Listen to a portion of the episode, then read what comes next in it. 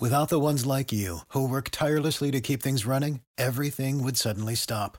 Hospitals, factories, schools, and power plants, they all depend on you. No matter the weather, emergency, or time of day, you're the ones who get it done. At Granger, we're here for you with professional grade industrial supplies.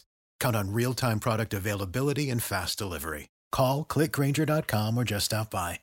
Granger for the ones who get it done.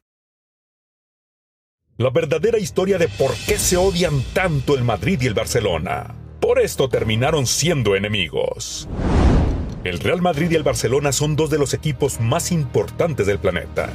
Dos clubes cuyas aficiones no tienen fronteras. Dos equipos tan grandes que su país les queda chico y tienen que dominar el mundo. Y son al mismo tiempo la rivalidad más grande de todo el planeta. Un duelo entre ellos es el verdadero significado de clásico, porque siempre está más en juego que el resultado o una posición en la tabla, el honor. Esta es una batalla de gladiadores, y sabemos que cuando hay un Barça Madrid, todo el mundo está viendo. Pero ¿sabes cómo comenzó todo? Pues aquí te tenemos la verdadera historia de la rivalidad entre estos dos titanes. La primera bronca entre estos dos equipos y que hasta hoy se siente en el corazón de los culés y blancos de corazón se dio en 1916, tras un partido intenso que en tiempo reglamentario terminó 4 a 4 y en prórroga acabó 6 a 6. Los equipos decidieron volver a jugar, pues se habían señalado tres penaltis a favor del Madrid y las lenguas comenzaban a hablar. ¿A qué le suena? Claro. Muchos barcelonistas hasta el día de hoy siguen hablando del Madrid y los arbitrajes. Días después, cuando se dio el siguiente juego, Barcelona llegó listo para hundir al cuadro blanco. Ambos equipos aceptaron designar al árbitro Berraondo, quien había jugado para ambos equipos. Pero al final, el Madrid ganó 4 a 2, aunque el partido nunca terminó, pues el cuadro culé se retiró del campo por supuestas mañas del equipo merengue y favoritismos del colegiado. Claro, el árbitro había jugado en los dos equipos, pero era hincha del Madrid, y esto fue lo que argumentaron los azulgranas. Este odio quedó tan clavado en el corazón de los barcelonenses que cuando el Madrid llegó el 7 de mayo a jugar la final, los ciudadanos de Barcelona apedrearon el autobús del equipo de la capital. Ahí nació la rivalidad entre estos clubes. Pero esto no sería todo. Oh, claro que no.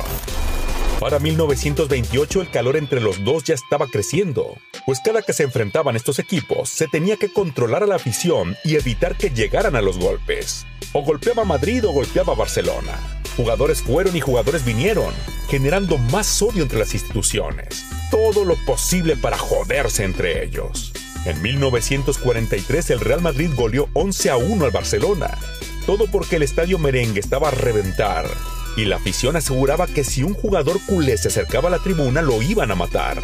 La Guardia Civil entró al vestidor y pidió a los jugadores no acercarse a los límites del terreno, pues todo estaba muy agresivo, pero sin movilidad, pues un 11-1 es inevitable. Ambos clubes fueron multados y los dos presidentes tuvieron que dimitir, y ese fue el punto de no retorno. Esto pasó de ser una rivalidad futbolística a un odio real. Ya no se podía estar neutro, o eras del Madrid o del Barcelona. Para 1953 las cosas estaban calientes y sucedió lo de Di Stéfano, una situación compleja legalmente, pues el Barcelona se interesaba en él y el Madrid había pactado el fichaje con los Millonarios de Colombia, aunque la ficha de Alfredo era de River, equipo con quien hablaba el Barcelona. Los culés no podían tramitar el fichaje de Di Stéfano sin la cesión de derechos de Madrid, y los blancos no podrían llevarse el jugador sin el visto bueno del River Plate. Hasta la FIFA tuvo que intervenir. Aunque al final, Madrid se lo llevó justo antes de un clásico donde fue vital para destrozar a los culés 5 a 0. Los dimes y diretes no han parado. Copas llenas de incidentes, lesionados, públicos enardecidos. Pasó la época de Cruyff que le devolvió la furia al Barcelona. Luego Hugo Sánchez tocando sus partes dedicando gesto a la grada azulgrana. El traspaso de Luis Figo que fue una traición para los culés y provocó el incidente de la cabeza de cerdo. O Guardiola contra Mourinho.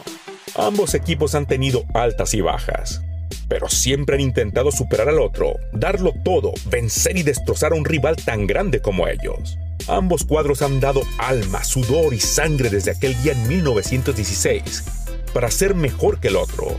Ambos han luchado en fichajes trayendo lo mejor de lo mejor, y no solo para obtener títulos internacionales, sino para demostrarle al de enfrente que mientras siga existiendo el fútbol, el Barcelona y el Real Madrid seguirán luchando hasta el final.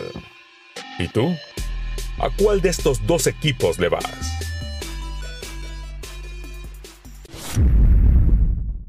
You know how to book flights and hotels. All you're missing is a tool to plan the travel experiences you'll have once you arrive. That's why you need Viator. Book guided tours, excursions, and more in one place. There are over 300,000 travel experiences to choose from, so you can find something for everyone. And Viator offers free cancellation and 24 7 customer support for worry free travel. Download the Viator app now and use code Viator10 for 10% off your first booking in the app. Find travel experiences for you. Do more with Viator.